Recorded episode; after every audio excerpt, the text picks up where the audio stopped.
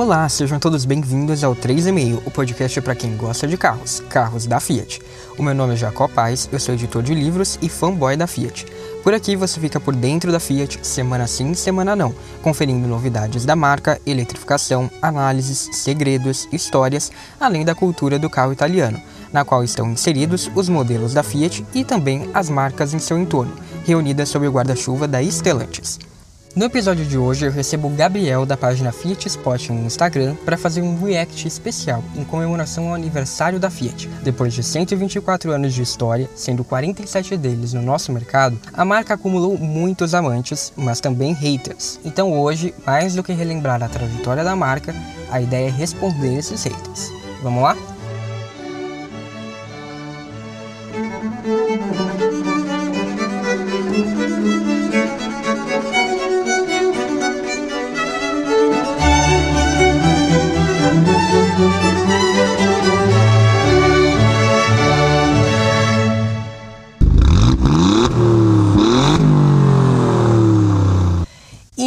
Como prometido na semana passada, aqui vai a segunda parte do nosso react especial de aniversário da Fiat. Bem, vamos então para o próximo tópico, que é só faz caixa de fósforo. Essa daqui eu ouvi, eu fiquei, olha, eu acho que essa pessoa, além de desinformada em relação à Fiat, não deve conhecer a Fiat Lux, porque essa sim faz caixa de fósforo aos montes, mas a Fiat montadora de carros não, a montadora de carros ela tem uma filosofia e ela tem uma especialidade, sim, ela faz carros compactos, com estilo italiano, com inovação, com tecnologia, trabalhando essa questão do foco no consumidor, trabalhando algo que ainda que seja compacto, traga uma experiência agradável e que seja esse carro próximo da pessoa no dia a dia. Essa é a filosofia da Fiat. Então, sim, ela é especialista em carros compactos. E ela tem tradição nisso. Mas é importante dizer que ela não tem exclusividade nisso. A Fiat sempre esteve presente em segmentos médios. Então, ela sempre teve carros como sedãs, como hatches, como minivans, seja na Europa, seja no Brasil, que iam além dos carros compactos. Cara, sua boca! Existe um ponto que tem que ser traçado aqui, que é a diferença entre carro pequeno, carro médio, carro grande. A Fiat ela tem um foco em carros pequenos e no máximo médios, que são carros ali até no máximo 4,99 metros de comprimento. E é nisso que ela atua e tá tudo certo. Cada marca tem o seu posicionamento, tem a sua especialidade. Acima de 5 metros, a gente considera carro grande. E daí, de fato, a Fiat não trabalha com isso porque não é o foco dela. E ela tem outras marcas no grupo para trabalhar com carros acima dos 5 metros. E tá tudo bem. Tem marca que não, tem marca que faz do compacto do segmento A até o carro grande, mais de 5 metros.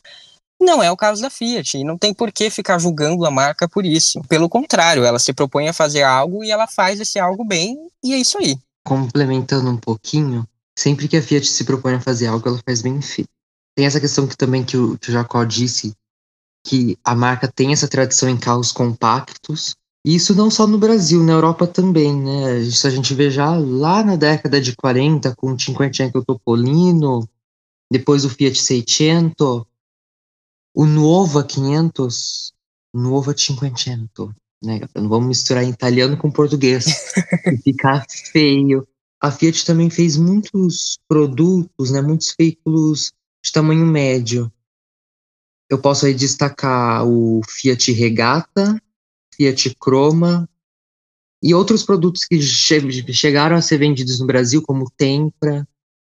O Tempra, né, eu quero destacar aqui o Tempra. O Tempra ele chegou no momento, aqui no Brasil, de abertura das importações. Então as marcas precisavam competir com os produtos estrangeiros que estavam chegando aqui.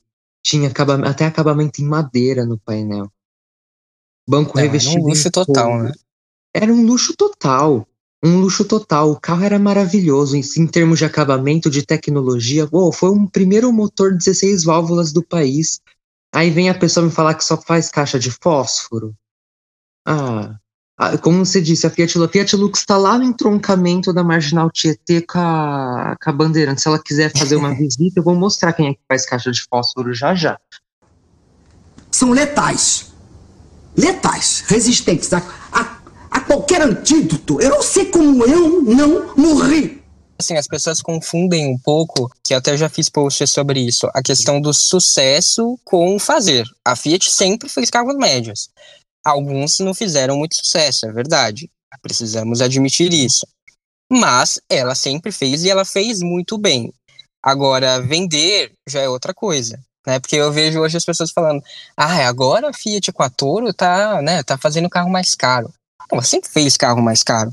A questão Sim. é que antes ela não conseguia vender tão bem. Teve o Tempra e o Tipo que venderam muito bem e depois disso não tiveram tanto sucesso com os outros. É. Mas ela sempre fez e ela sempre fez muito bem. A questão era que o público, por algum motivo, não comprava os carros dela.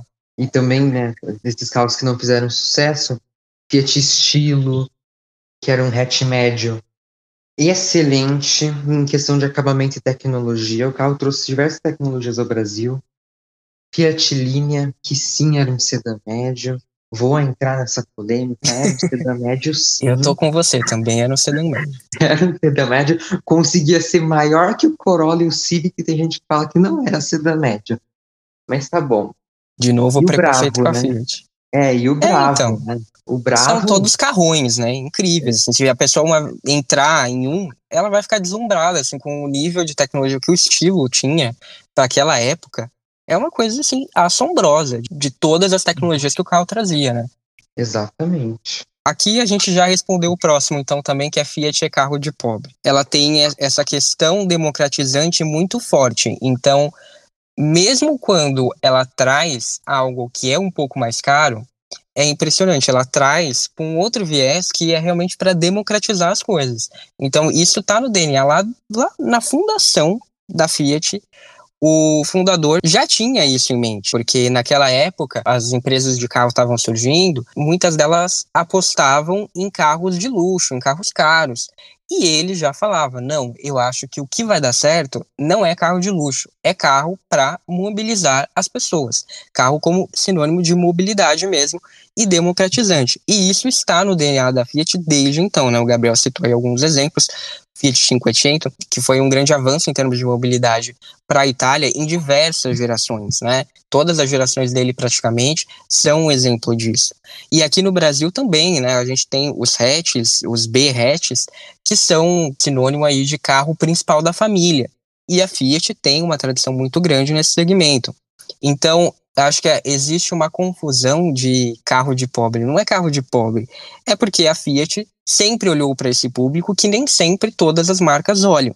Não quer dizer, como a gente acabou de falar, né, que ela não sabe fazer carros caros e ela, ela faz carros caros muito bem, inclusive trazendo tecnologias de segmentos e de marcas muito mais caras para esses carros que são médios. É o grande diferencial da Fiat e ela faz isso em todos os segmentos que ela traz. Ela sempre tenta puxar alguma coisa de segmentos mais caros para segmentos mais baratos. E isso não é diferente, seja no carro compacto, seja no carro médio. Eu lembro sempre do comercial que eles fizeram uma vez para comemorar a liderança, que eles falam de coragem, né? É ter essa coragem. Pode ser que alguma coisa ou outra não saia perfeito, né? Mas eles têm a coragem de ir lá e fazer, pelo menos, né? Uma palavra define a Fiat: coragem. Coragem de quem fez o primeiro carro a álcool do mundo. O primeiro 1.0. O primeiro nacional com airbag.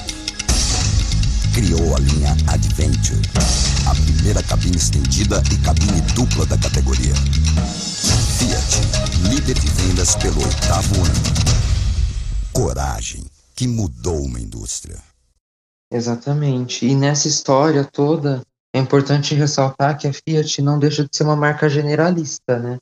Uma, Verdade. Toda, toda e qualquer marca generalista, ela oferece uma gama enorme de produtos para atender a todo tipo de público. E é isso que a gente vê hoje na Fiat. A gente tem desde o Mob, né, na nossa gama, a gente tem desde o Mob até o Fastback e a Toro, que são veículos de maior valor agregado. Eu até, às vezes, nem acredito que o Mob e o Fastback são da mesma marca. né? É, é estranho. É. O que me faz acreditar que os dois carros são da mesma marca é justo o DNA da Fiat empregado neles. Né? Todo, todo, todo e qualquer carro da Fiat tem o DNA da marca ali, seja no design, seja no motor, ou nos dois, na posição de dirigir, é essa essência da Fiat. Importante também frisar essa questão da democratização que, que você já apontou, mas também apontada numa gama de um mesmo produto, mas em versões. Por exemplo, o Pulse. O Pulse a gente tem o Impetus, que é a versão topo, mas a gente tem o Drive 1.3 manual, com maçaneta e retrovisor sem pintura. Então a Fiat sempre buscou democratizar muito seus carros, né? Tem vários outros exemplos de produtos assim. O próprio estilo, o Punto tinha aquela versão básica 1.4 sem ar condicionado. Então eu creio que a Fiat não faz carro para pobre. Ela faz carro para todo mundo. Ela busca atender a todo público. É, até o Fastback, né? Agora também ganhou uma versão que segue essa mesma linha, né? Que, pô, por 5 mil a mais do que um Pulse, você consegue comprar um Fastback. Então, é isso é exatamente isso que você falou, né? Mais uma ainda dentro dessa categoria aqui, que é algo que eu escutava assim, né? Quando eu falava que a Fiat era dona da Ferrari, as pessoas davam um bug assim na mente das pessoas. Eu só, você uhum. tem certeza que não é a Ferrari que é dona da Fiat? Eu falo, não, não é. A Fiat que é dona da Ferrari. Muito curioso porque entra também nessa linha, né? E recentemente aconteceu também com a Chrysler. Eu falei, ah, a Fiat comprou a Chrysler. Daí uma pessoa me falou assim, nossa, eu achei que era a Chrysler que tinha comprado a Fiat. Porque tem essa questão de ser né, uma marca de carros mais caros que acaba sendo comprada pela marca que tem maior volume, que tem mais dinheiro. É isso, gente. É isso que acontece. Eu acho que isso é importante, né? Porque as pessoas que falam isso, né, que Fiat é carro de pobre, que a Fiat não sabe fazer carro mais caro, acho que está aí a prova. São montadoras que foram incorporadas à Fiat, que trouxeram, né, continuam com seu DNA, com seu know-how, mas que acabam se integrando ao grupo de algum modo e que mostram que a Fiat é muito, vai muito além da Fiat, né? Ela é uma marca que realmente engloba aí muito da cultura do carro italiano, que é como eu digo na abertura do podcast, por conta disso, porque ela tem montadoras icônicas. E o próximo, que é Não Sabe Fazer Sedã, acho que também a gente já comentou, mas se você quiser falar alguma coisa, Gabriel, desse pode falar. Ah, esse tópico aqui é interessante. Quem compra um carro sedã é pelo porta-mala. Acho importante ressaltar também que o prêmio ele tinha um porta-malas maior do que o Opala na época. É, é o então. porta-malas então. do prêmio era maior do que o do Opala. Quem compra sedã é pelo porta-malas, e o porta-malas da Fiat é sempre o maior. Isso, o prêmio era. O porta-malas ele era maior que o do Opala, e por mais que não seja um sedã, eu vou estender aqui o comentário à Elba, a Elba também tinha soluções muito práticas para facilitar o acesso ao compartimento de bagagens, como a abertura indo até o para-choque. Nossa, uh... isso era sensacional. Então, enquanto o sedã tinha o porta-malas exuberante, a Station Wagon fazia de tudo para facilitar ali o acesso ao compartimento de bagagem. Também. E é um exemplo simples do design italiano, né? Que é uma coisa assim pequenininha, mas que faz toda a diferença e, e, acaba mudando completamente com o uso do carro, né? Como você usa o carro.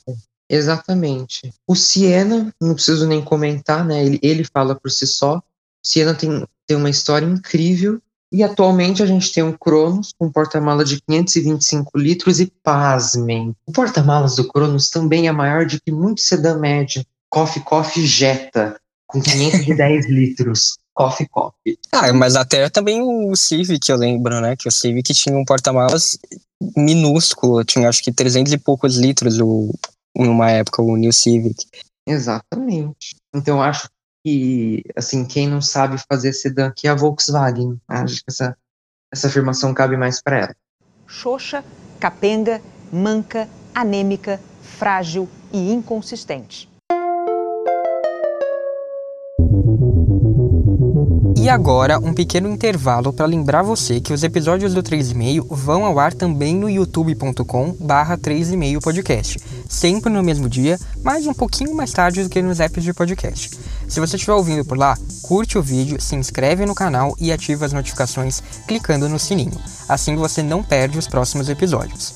Lá também vai estar todo o acervo do podcast, com episódios passados que valem ser maratonados caso você ainda não tenha ouvido. Se você estiver ouvindo nos tocadores, clique em seguir no Spotify, no Apple Podcasts e no Amazon Music, ou inscrever-se no Google Podcasts, ou ainda favoritar na Deezer. Isso ajuda o podcast a se manter relevante e ser encontrado por outras pessoas. E se você puder deixar uma avaliação, melhor ainda. Tem mais opções para ouvir, tá? É só acessar bit.ly barra 3,5 podcast para conferir e encontrar também posts especiais com conteúdo extra, além dos links para as referências citadas no podcast, incluindo episódios passados. E para conferir mais análises, novidades do dia a dia, fotos de carros da Fiat, segue lá o arroba 3,5 podcast no Facebook e no Instagram. Recados dados, vamos voltar para o episódio. Eu vou juntar os próximos porque eles têm a ver, tá? Uma frase foi: a Fiat não tem motor. E a outra é: os novos motores turbo só sabem baixar óleo e com pouca rodagem estão até fundindo. Hum. Você quer começar ou eu começo? Ah, aqui eu vou hablar muito. tá. A Fiat não tem motor. Vamos começar pelo motor 1.6 torque lançado em 1996 no Palio, né? Como o próprio nome diz, já era um motor que trazia o torque mais cedo e também uma potência, né? Um motor 1.6 naquela época trazer 106 cavalos de potência, poxa, muita tecnologia. 1.6 Sevel tinha 92 cavalos, o torque tinha 106. Não podemos deixar de falar de Fiat motor sem falar do Fire, nosso queridinho, que foi pois um é. motor lançado Aí, no meio de 2000, no Palio, o motor 1.3 de 16 válvulas, e depois se estendeu, né, quando lançou a, a nova família Palio, em novembro de 2000, trouxe o Fire 1.08 válvulas e 16 válvulas, e foram motores presentes nos carros da Fiat, estão presentes até hoje, né, até hoje o Mob e a Estrada usam Mob, Strada e Fiorino usam o motor Fire Evo. E os motores Fire no Brasil, eles são conhecidos, além pela sua robustez, de novo batendo nessa tecla. Fácil manutenção e manutenção barata. Fire foi aí o coringa da Fiat nesse ponto e, e, eu acho que foi um grande responsável pelo sucesso que a marca tem hoje, pelo reconhecimento que a marca tem hoje nesse quesito.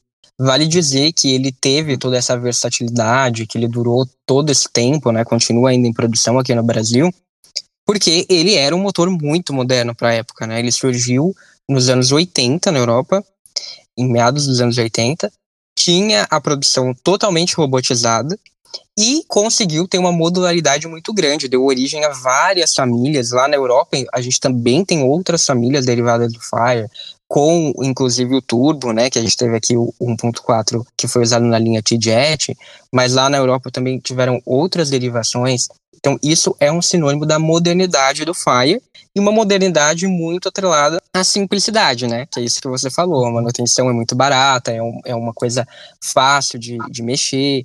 Então, graças a esse projeto moderno, que por conta disso dura até hoje. E você falou do T-Jet, também é importante dizer que o Tempra foi o primeiro carro nacional a trazer motor 16 válvulas no Brasil. A Fiat lançou o primeiro carro com turbo de fábrica, o nosso queridinho Uno, Uno Turbo. Um tempo depois, o Tempra Turbo era o carro mais rápido do Brasil, atingindo 220 km por hora de máxima e 0 a 100 em 8,2 segundos. Posteriormente, apesar de polêmico, eu não vou deixar de citar o motor 5-Tech do Maré, e que depois foi usado no estilo Abarth, né, 2.4 5-Tech, que era um motor, assim, além do ronco excepcional daquele motor. Uma delícia, né? Nossa, uma delícia ouvir aquele motor. Anda muito. Anda muito. E falando também do T-Jet, a Fiat já tinha começado essa onda de downsizing com o Uno Turbo, que era um motor 1.4 turbo, o T-Jet também era 1.4 turbo de 152 cavalos de potência, bebendo só gasolina. Também creio que começou essa nova onda de downsizing de motores, Sim. chegando hoje no, nos motores GSE 1.0 T3 e 1.0 T4. Importante também frisar que o motor Turbo 200 atualmente é o 1.0 turbo mais potente do mercado, com 130 cavalos de potência, e o 1.3 turbo também é o mais potente até 1.5, eu acho, né? Tem motor 1.5 turbo que não tem a potência do turbo 270, sendo uma litragem menor.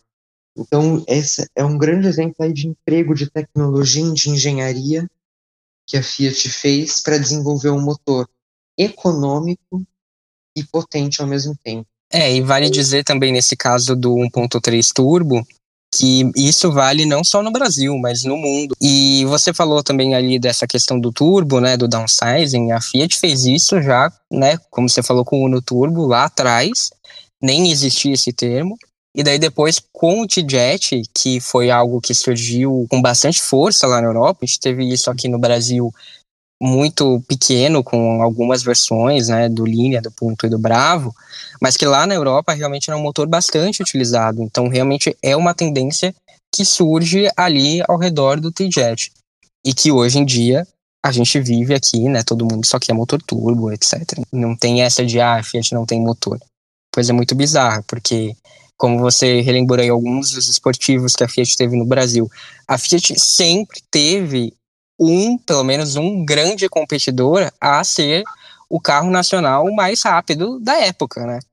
Então a gente sempre teve um, Fiat que estava ali no páreo para isso. Tinha o Tempra Turbo, depois a gente teve Maré Turbo, depois a gente teve estilo Abarth, depois teve o ponto T-Jet. Então, como assim a Fiat não tem motor? Peraí, a gente está falando dos carros nacionais mais rápidos, né? E nós não vamos colocar uma meta, nós vamos deixar uma meta aberta. Quando a gente atingir a meta, nós dobramos a meta. Complementando essa questão do GSE, mas antes de entrar no consumo de óleo, é uma família extremamente moderna. Desde lá do Firefly, que a gente viu o Firefly 1.0 e 1.3, entrega um bom desempenho, com um bom consumo. 1.0 não é o melhor consumo, não é o melhor desempenho, mas ele tem ali uma boa relação e que de novo lembra muito o surgimento da família Fire, que é uma família bastante simples, mas bastante moderna, bastante eficaz, bastante eficiente e que tem uma modularidade muito grande. Não à toa, quando você coloca o turbo ali, conseguiu extrair uma grande potência, um grande torque, um grande desempenho para esses motores. Então, mais uma vez, a gente vê uma segunda família sendo desenvolvida, né? Depois da Fire vem a família GSE, que entrega tudo isso, né? Um compromisso com manutenção acessível, mas também com um bom desempenho. Tchau, seus merda! Tchau! Chega! A banana que vocês se explodam! Primeiro, eu acho que uma coisa que tem que ficar muito clara é que motores turbo consomem mais óleo. Isso é evidente tá? E, inclusive eu falei isso na época que eu tive o problema com o Pulse. Fui atrás do manual para ver exatamente quanto poderia consumir. Então, assim, acho que isso é uma coisa que precisa estar em mente. Em segundo lugar, sim, houve problema com a questão do consumo de óleo. Mas ela foi muito rapidamente resolvida. E recebi meu carro em novembro. Tive os problemas em fevereiro. Então o carro tinha acabado de ser lançado e realmente a minha unidade foi uma das primeiras a ter esse problema. Eu tive que deixar o carro algum tempo na concessionária, sim, tive. Mas a Stellantis conseguiu encontrar o problema e resolver para todos logo. Antes disso, a gente teve o motor 1.3 turbo, que também tem relatos disso. Então, nesse caso, a demora foi um pouco maior, mas assim, o que em, um, menos de um ano essa atualização foi encontrada e em todos os carros que foram feita a atualização, a gente teve a resolução do problema. Então, eu acho que isso é importante frisar. E as novas unidades, elas não estão saindo com esse problema. Eu digo isso porque, no meu caso, funcionou, e eu vi também relato de outras pessoas, relato do carro da quatro rodas, que teve esse problema, né, o Jeep Compass, foi atualizado e realmente o nível de óleo Daí é que entra né, aquele primeiro ponto que eu falei. O nível de óleo continuou estável, mas ele vai consumir mais então, sim, quando você deixa para fazer a troca de óleo no limite, pode ser que tenha um, uma quantidade menor de óleo no motor. mas porque motores turbo vão consumir mais naturalmente. Então acho que isso tem que estar em mente. Eu acho impressionante a capacidade de amnésia do consumidor brasileiro. Porque, assim, primeiro que toda novidade vai ter problema no começo. A gente já comentou isso no início. Mas todos os, esses motores turbos tiveram problema quando lançaram. E eu agradeço que pelo menos os motores turbo, os motores GSE da Fiat e da Jeep só consomem óleo. Não jogam água quente no pé do motorista de madrugada, igual aconteceu com o Polo TSI Exatamente. quando ele foi lançado, né? Teve carro da Chevrolet que pegou fogo também. É, o Onix, o Onix incendiador, dois, né, Onix que foram incendiados, um pelo motor e outro por falha no sistema elétrico. E nesse ponto aí a Fiat está ganhando que pelo menos só consumiu óleo. Tá pegando fogo, bicho! Chama o bombeiro lá! Não, e foi que descoberto muito rapidamente e, como eu falei, também foi feita atualização bem rápido, né? Então eu acho que isso é importante, não ficou uma coisa que se estendeu sem resolver a questão. Né? E é isso, gente. Infelizmente, se você não está disposto a ter esse tipo de problema, você tem que optar pelas versões que tem um motor mais antigo, mais consagrado, mais testado. É triste, né? Não deveria acontecer, mas todo mundo vai estar sujeito a ter algum problema. Concordo. Realmente estamos sempre sujeitos a problemas quando a gente compra no lançamento. Bem, então vamos para a última, essa na verdade eu não recebi, eu acrescentei porque eu vejo bastante acontecendo aí, tá? Que é, não gosto de nada que a Fiat faz hoje no Brasil. Saudades dos projetos europeus. Eu trouxe essa frase aqui porque eu acho que a gente tem que parar com esse papo de colonizado e aprender a valorizar um pouquinho o que a Fiat representa para a indústria nacional ela é uma filial que deu um chapéu na matriz e com isso ela conquistou a autonomia que nenhuma outra marca tem no Brasil. A ponto de que ela mesma, como eu disse, ela se chama, né, uma marca ítalo-brasileira. E ela chama isso porque é mesmo, não é porque é só marketing. Ela é a marca mais brasileira que a gente tem de automóveis aqui no Brasil. E quando eu digo isso, eu digo isso porque ela é a única marca capaz de sem burocracia, sem ter que mover céu e terras, fazer um projeto do zero, do início ao fim no Brasil. Enquanto as outras não, né? Então isso virou um exemplo na, na indústria automotiva. Hoje toda filial queria ter a autonomia que a Fiat do Brasil tem. Porque é isso, você consegue adaptar os projetos para os gostos de cada um. Então, talvez você esteja numa bolha em que você fala, ah, eu gostaria muito daquele projeto europeu que a gente teve. E daí a minha resposta é: primeiro, que projeto europeu existe na Fiat lá fora? Só o 500. É isso que existe na Fiat da Europa, porque ela parou no tempo. Segundo, ah, eu, só, eu queria aquele projeto europeu, mas você é o público brasileiro como um todo ou você está só na sua bolha? Porque é isso que o Gabriel falou, você vai lá para um outro lugar, de repente o projeto europeu não faz sentido. Ou precisaria ser muito adaptado para que fizesse sentido. Eu adoraria ter projetos europeus, tá? Eu adoro os carros europeus e acho que a Fiat tem que ter, sim, projetos em sintonia. Mas, como eu falei, acho que a gente também precisa valorizar o que a equipe brasileira conseguiu, que é algo que alguns anos atrás, ou ainda hoje em algumas montadoras, é totalmente impensável. A gente tem engenheiros, a gente tem designers, a gente tem pessoas brasileiras pensando o carro do zero e fazendo tudo aqui no Brasil. Tudo bem, eu concordo que existem alguns pontos em que a gente fica para trás, mas, de novo, a gente precisa analisar e pensar o contexto em que a Fiat está inserida. Não existe uhum. na Europa esse desenvolvimento para a Fiat, porque, como eu disse, a Fiat ficou em segundo plano e deixou de lançar coisas. O máximo que eles fizeram, o último projeto que eles fizeram foi o tipo, lá em 2016, quando a gente estava começando uma nova linha com a Toro, eles fizeram o tipo, que ainda assim não foi um projeto exatamente para a Europa, ele foi um projeto pensado mais por conta da Turquia, porque precisava ter o sedã lá, né, o, o Egea, o substituto do Linea, e continuar atendendo aquele mercado no qual a Fiat é líder de vendas e o Linea era o carro mais vendido. Depois disso, a Fiat simplesmente não fez mais nada. A única coisa que ela fez foi o 500 elétrico. a realidade de lá é muito diferente da nossa. Porque o posicionamento da Fiat lá mudou muito. Não é mais o posicionamento da Fiat nos anos 90. Então agora a gente vai conseguir talvez reunificar, né? Existe esse plano pelo que, pelos rumores e pelo que o CEO da Fiat disse até agora de ter projetos globais. Mas eu acho que a gente precisa sim valorizar o que a Fiat fez aqui no Brasil. Afinal de contas, foi todo esse desenvolvimento nacional que hoje pode bancar, não sei se isso vai acontecer, tá, gente? Mas eu acho que existe possibilidade para isso, para que a Fiat do Brasil chegue e fale: não, tudo bem, a gente vai fazer projetos globais, mas a gente precisa disso aqui no Brasil. E aí, vocês vão querer ou não vão? Sabe, eu acho que essa moeda de troca é algo que não existiria em outra marca, mas vai existir aqui no Brasil por conta de tudo que a Fiat fez. A Fiat aqui, ela mostra o potencial que a Fiat tem em outros mercados.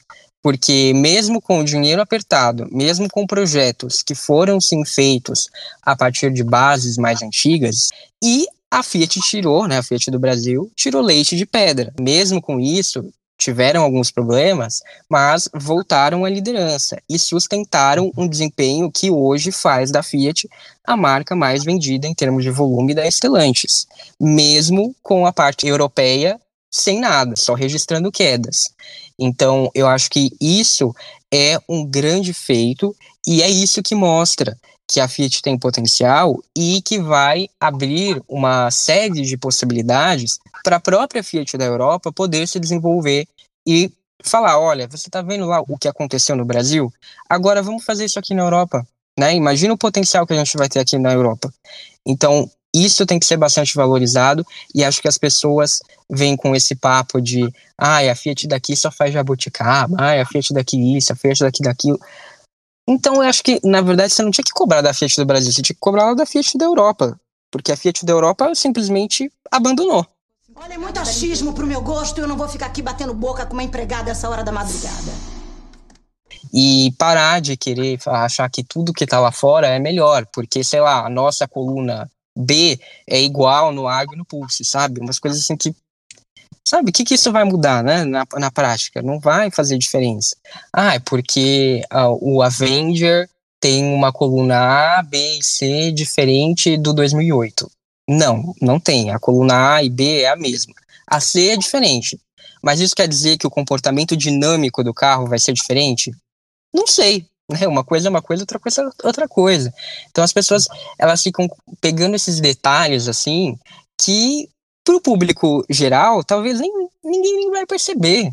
Né? Uma vez eu vi uma pessoa falando assim que parou atrás de um Fremont e falou: Nossa, a Fiat conseguiu levar a traseira do Palio Weekend para o Fremont muito bem. Como se o Fremont não fosse um projeto da Chrysler que já existia muito tempo antes, sabe? Então, assim, o público geral não vai se atentar a isso. E às vezes a gente fica numa bolha pensando, né, pegando esses detalhes e não deixa de ver esse contexto, que é um contexto muito importante, acho. Eu concordo e é importante colocar um adendo de que não só a Fiat do Brasil tem essa autonomia, mas atualmente as outras marcas da Stellantis aqui no Brasil estão tendo maior autonomia. Verdade. O Commander, que foi um projeto 100% brasileiro, e agora a Rampage, que foi a primeira picape da Ram desenvolvida fora dos Estados Unidos. É, a Fiat virou um exemplo, né? Tipo, olha, a Fiat está hum. conseguindo ir muito bem, né? Vamos levar para as outras marcas. Acho que isso é, é importante, né? E é uma montadora que investe no Brasil e investe mesmo, tá, gente? Assim, em termos de aportes, de, de investimentos é, bilionários que são feitos para atualizar a fábrica, para trazer novos modelos. A Fiat e depois a FCA, depois a Stellantis, sempre investiu no Brasil e sem essa questão de ameaçinha, sabe? Que ah, é, qualquer coisa que começa a dar errado, as, pessoas, as outras marcas já vêm e falam: ah, é, talvez a gente vai ter que cancelar o investimento no Brasil, né? Ou vamos sair do Brasil, né? Como foi feito com a Ford. E em uhum. momento algum a Fiat fez isso, né? Ela sempre manteve, sempre teve essa visão de que o Brasil é um mercado muito importante para ela. E no momento algum cogitou sair do Brasil, porque ela faz a lição de casa. Ela identifica as tendências, ela lança o que o consumidor quer e ela tem autonomia para fazer tudo isso. Então, isso é um ponto que deve ser valorizado. Good morning, people. Good morning, boy. Wake up, girl. Hello, hello. Então, Gabriel, eu quero mais uma vez agradecer a sua presença aqui no podcast. Eu curti bastante fazer mais esse react com você. Como sempre, está convidado para voltar. Pode deixar aí os seus contatos para o pessoal, se você quiser. Eu que agradeço pela oportunidade, mais uma oportunidade de estar participando do podcast. O React é meu quadro favorito. Foi muito legal participar.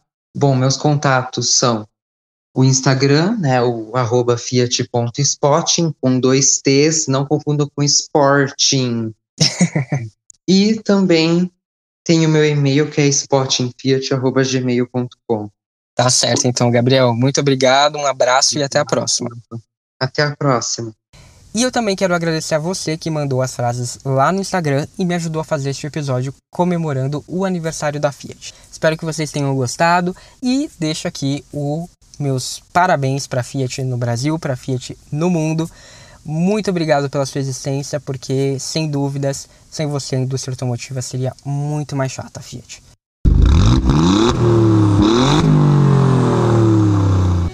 Por hoje foi isso. Me conta se você gostou do React, qual preconceito ou maldade você acha que está cada vez mais ultrapassado no caso da Fiat. Obrigado, um abraço e até a próxima, ou na roupa 3 e meio podcast nas redes sociais. Thank you.